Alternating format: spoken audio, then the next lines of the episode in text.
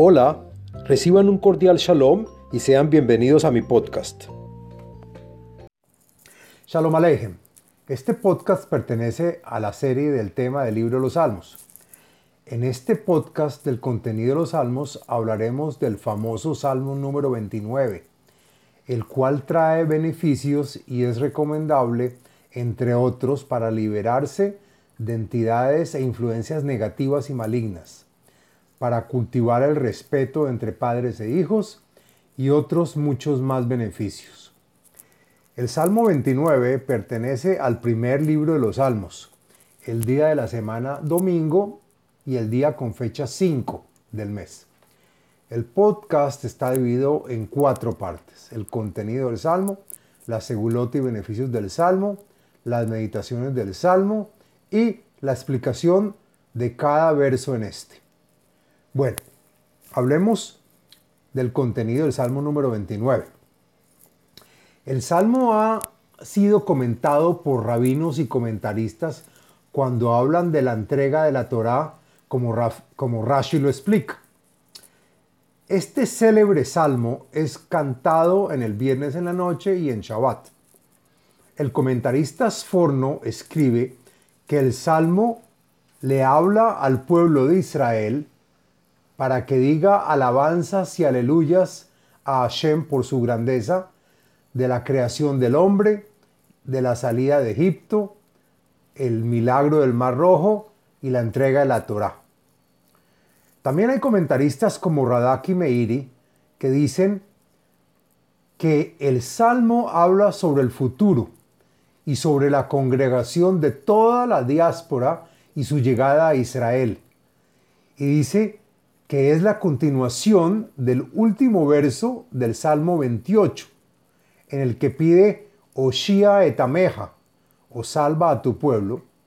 Y acá, en este salmo, dice, comparando a los malvados institucionales por su solidez y magnitud, con los cedros del Líbano, que son fuertes, robustos y que crecen con mucha agua, también a estos potentes malvados Hashem los destruirá.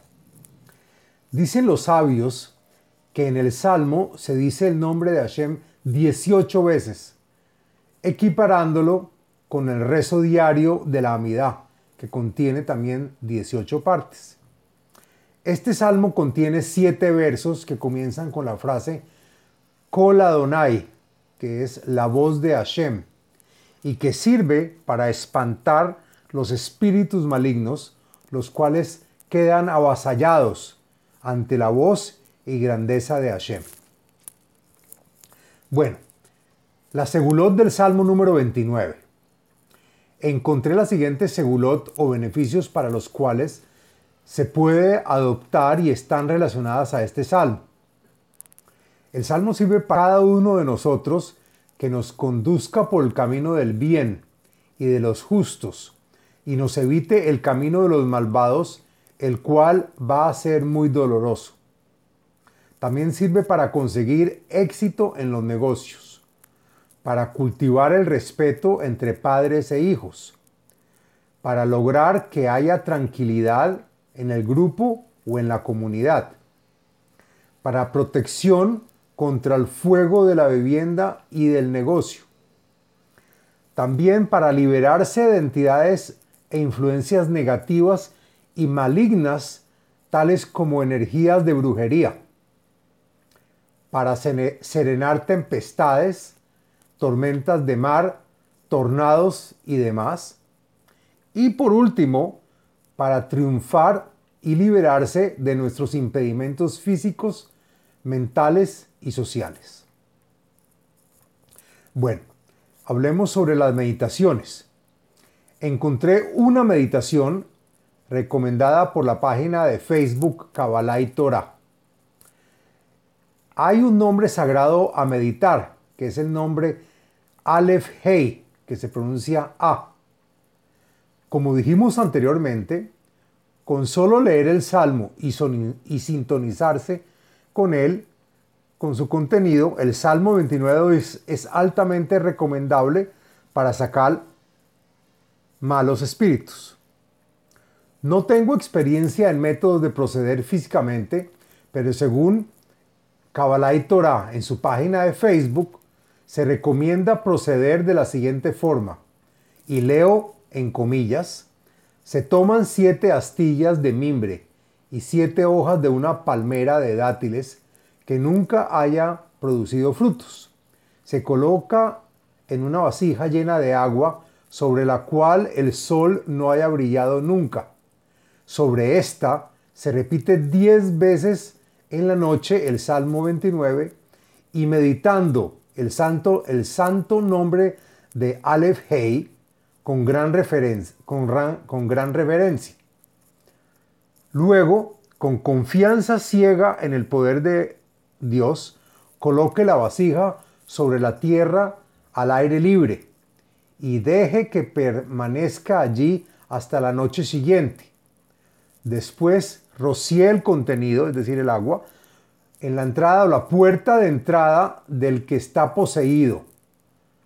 Y el Ruach que es el espíritu malo, desaparecerá. Cierro comillas. Yo personalmente no conozco estas prácticas, pero aquí las menciono para educarnos en caso tal.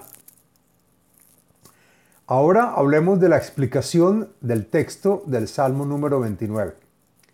Lo siguiente es la explicación del contenido y texto del Salmo. Mismorle David, Abu Ladonai Bne Elim, Abu Ladonai Kabod Baoz. Salmo escrito por el rey David para cuando en el futuro Hashem castigue a los, a los reyes de las naciones.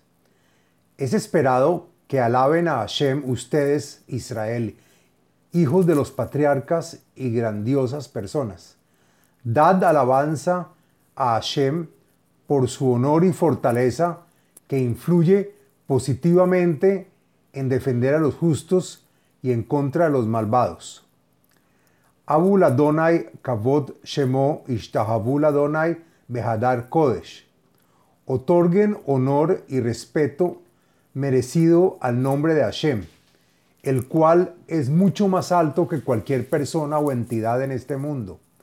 Den su venia y, reverencia con temor y respeto en agradecimiento frente a Hashem por su santidad y su grandeza. Kol Adonai Alamaim, El Akabot Hirim, Adonai Alamaim Rabim. Hemos visto su fuerza y conocemos con respeto su honor. La voz de Hashem se revelará sobre el agua al ver el milagro de la apertura del Mar Rojo, cuando en su honor el pueblo de Israel vio el mar ruidoso y agitado, Hashem se descubrió ante todas las personas para que apreciaran su grandeza y omnipotencia. Kol Adonai Bakoach, Kol Adonai Behadar. También en la entrega de la Torá se escuchó la voz de Hashem con gran fuerza para que todas las criaturas lo escucharan sin problemas. La voz de Hashem se escuchó con perfección y bienestar. Kol Adonai Shover Razim, Vaishaver Adonai el Arzea Lebanon.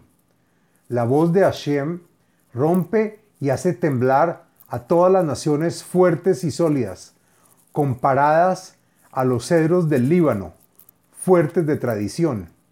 Hashem los quebrará. Vayarkidem, Kemoegel, Lebanón Besirión, Ben Reemín.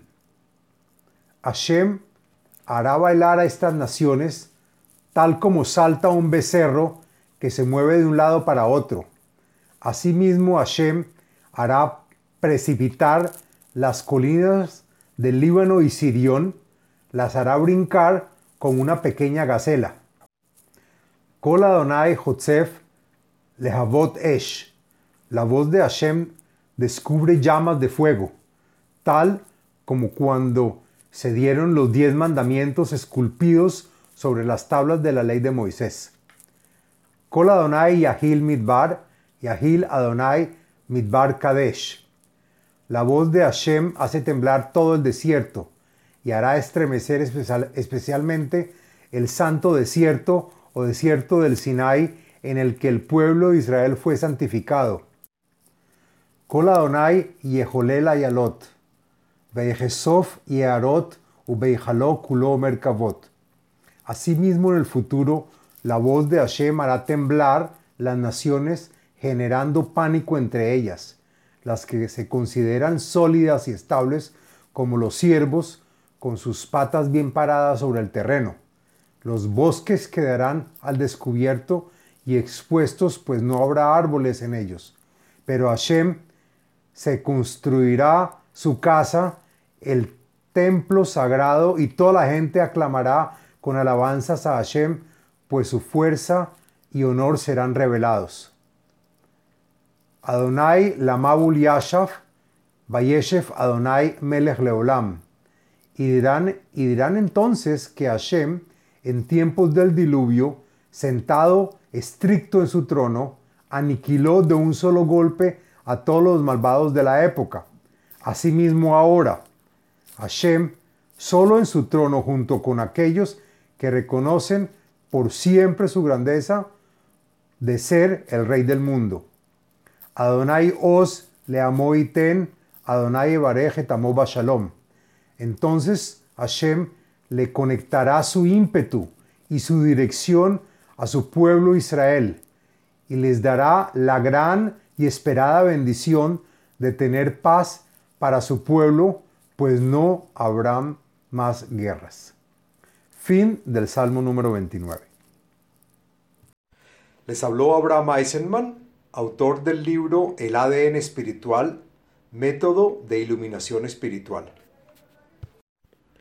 Sitio web abrahameisenman.com